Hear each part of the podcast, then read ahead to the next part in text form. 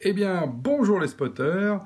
Et aujourd'hui, comme vous l'avez compris avec cette intro, on va parler justement des grèves et comment se préparer à ces fameuses grèves dans le numérique. Parce que vous avez vu ce calendrier, il se prépare là pour les mois qui viennent, plus de 36 jours de grève euh, d'affilée, euh, sans compter peut-être les surprises qu'on pourrait avoir en plus. Donc il faut s'y préparer. Alors, comment on s'y prépare euh, pour les grèves?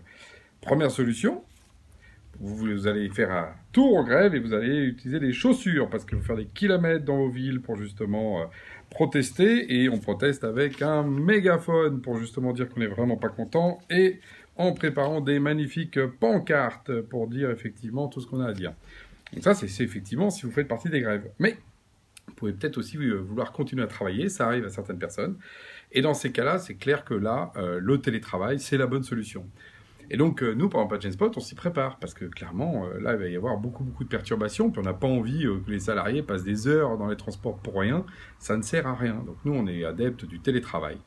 Alors, pour le télétravail, souvent, on voit ça de manière un peu simple. On se dit, bon, ok, voilà, il faut de la visioconférence. Nous, on a ça, par notre solution. Très bien. Donc là, on voit bien toute la logique de tout d'un coup d'être capable de travailler à distance. Mais en fait, souvent, ce qu'on oublie, c'est que travailler à distance, c'est aussi les mêmes réflexes qu'on va retrouver dans la vraie vie comme par exemple le fait de pouvoir à tout moment euh, interpeller un collègue. Et là, c'est pas forcément la visio. La visio, c'est le truc un peu, un peu standard. Ça va être toute la question autour du messenger. Et donc euh, là, c'est la question de la communication de temps réel. Et c'est clair que le messenger, il a la force à la fois de pouvoir être en temps réel, mais pas forcément non plus euh, de déranger les personnes, parce que tu n'es pas obligé de te répondre au téléphone ou d'être présent comme avec la visio pendant une heure en attendant ce qui se passe. Donc on peut travailler euh, de manière un peu interrompue avec le Messenger. C'est un outil très très puissant. Surtout que maintenant dans les Messengers, on peut passer justement des liens, des documents. Donc en fait, ça devient un vrai outil euh, de, publication en temps réel vis-à-vis de, des gens qui sont en télétravail. Et puis il y a un autre point aussi qu'il ne faut pas oublier, c'est que dans la vraie vie, souvent, on converge vers des éléments communs. C'est-à-dire qu'on va travailler sur un paperboard, on va travailler ensemble sur une feuille de papier. Et donc nous, on utilise bah, notre application Tableau qui permet de faire ce qu'on appelle du management visuel. Et ce qui est très fort avec ces, nouvelles solutions, c'est que si moi je déplace, vous voyez, c'est des systèmes avec des colonnes et des cartes, c'est une espèce de logique de, post-it un peu étendue. Si vous commencez à bouger en fait les cartes, et eh ben, ce qui va se passer, c'est que les gens de l'autre côté qui sont bah, chez eux ou justement en télétravail, eh ben, tout simplement, ils vont voir les choses en même temps. Donc c'est vraiment cette idée de communiquer en temps réel et d'avoir surtout la même information, ce qu'on appelle le management visuel. On voit la même chose ensemble, alors qu'en fait, on n'est pas du tout au même endroit. Bon, en attendant les futurs hologrammes, hein, qui seront euh, les inventions du futur, euh, qui, à mon avis, arriveront bientôt, vu qu'on l'a vu arriver dans la scène politique il n'y a pas très longtemps. Et ça, c'est donc euh, le dispositif central en termes d'outils. Mais moi, je voudrais apporter une autre dimension à ça.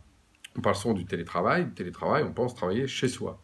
Bah, moi je vous conseille de sortir un peu aussi de chez vous. Euh, aller au travail, c'est aussi euh, se déplacer. Et du coup, euh, ça permet aussi de, de, s'aérer l'esprit et pas être justement dans son environnement, qui est souvent un environnement personnel.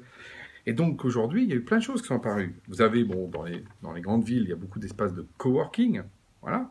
Donc là, des espaces dédiés pour ça, où pour quelques euros, vous pouvez justement venir poser votre ordi, avoir du Wi-Fi, et puis justement rencontrer des gens que vous n'auriez pas imaginé dans une ambiance sympathique. Mais il y a aussi tout ce qui est tiers-lieu, donc euh, moi je pense au café, au bar, mais tous ces endroits, vous savez, qui sont justement euh, euh, pas forcément faits pour ça, mais dans lesquels on peut aller se promener, comme par exemple les bibliothèques. Moi qui suis un, adepte et un amoureux des livres, dans une bibliothèque, on a aussi une autre atmosphère qui se dégage. Et en fonction de ce que vous avez à faire, ben, choisissez votre lieu. Si vous voulez vraiment vous concentrer, ben, allez dans une bibliothèque. Si vous voulez euh, profiter un peu du bazar, mais parce que vous voulez être créatif, hop, le bar, ça va être l'occasion d'entendre un peu de bruit. Et puis le coworking, pourquoi pas, tout simplement trouver des personnes avec qui peut-être mener des projets auxquels vous n'auriez pas pensé. Donc, le télétravail, c'est aussi la capacité de réinventer euh, la, façon dont on travaille avec les autres. Le numérique en fait partie, mais toujours l'humain au cœur. Donc ces grèves, faisant une opportunité pour nous dans notre travail, pour découvrir d'autres manières de travailler, parce que finalement, c'est aussi ça, s'adapter aux événements. Sur ce, je vous donne rendez-vous à la semaine prochaine.